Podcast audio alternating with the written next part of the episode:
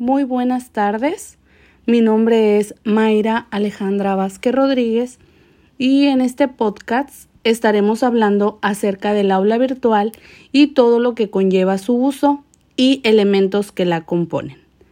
Para poder empezar con el aula virtual, la tenemos que definir y saber cómo la podemos utilizar en nuestros recursos educativos.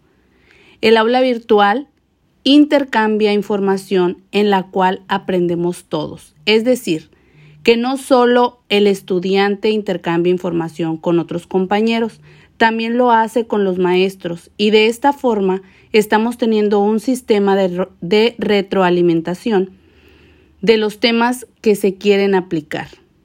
Una de las ventajas que podemos observar es que no tenemos limitantes ni espacios físicos y esto nos puede ser muy beneficioso en relación con el tema que queremos abordar.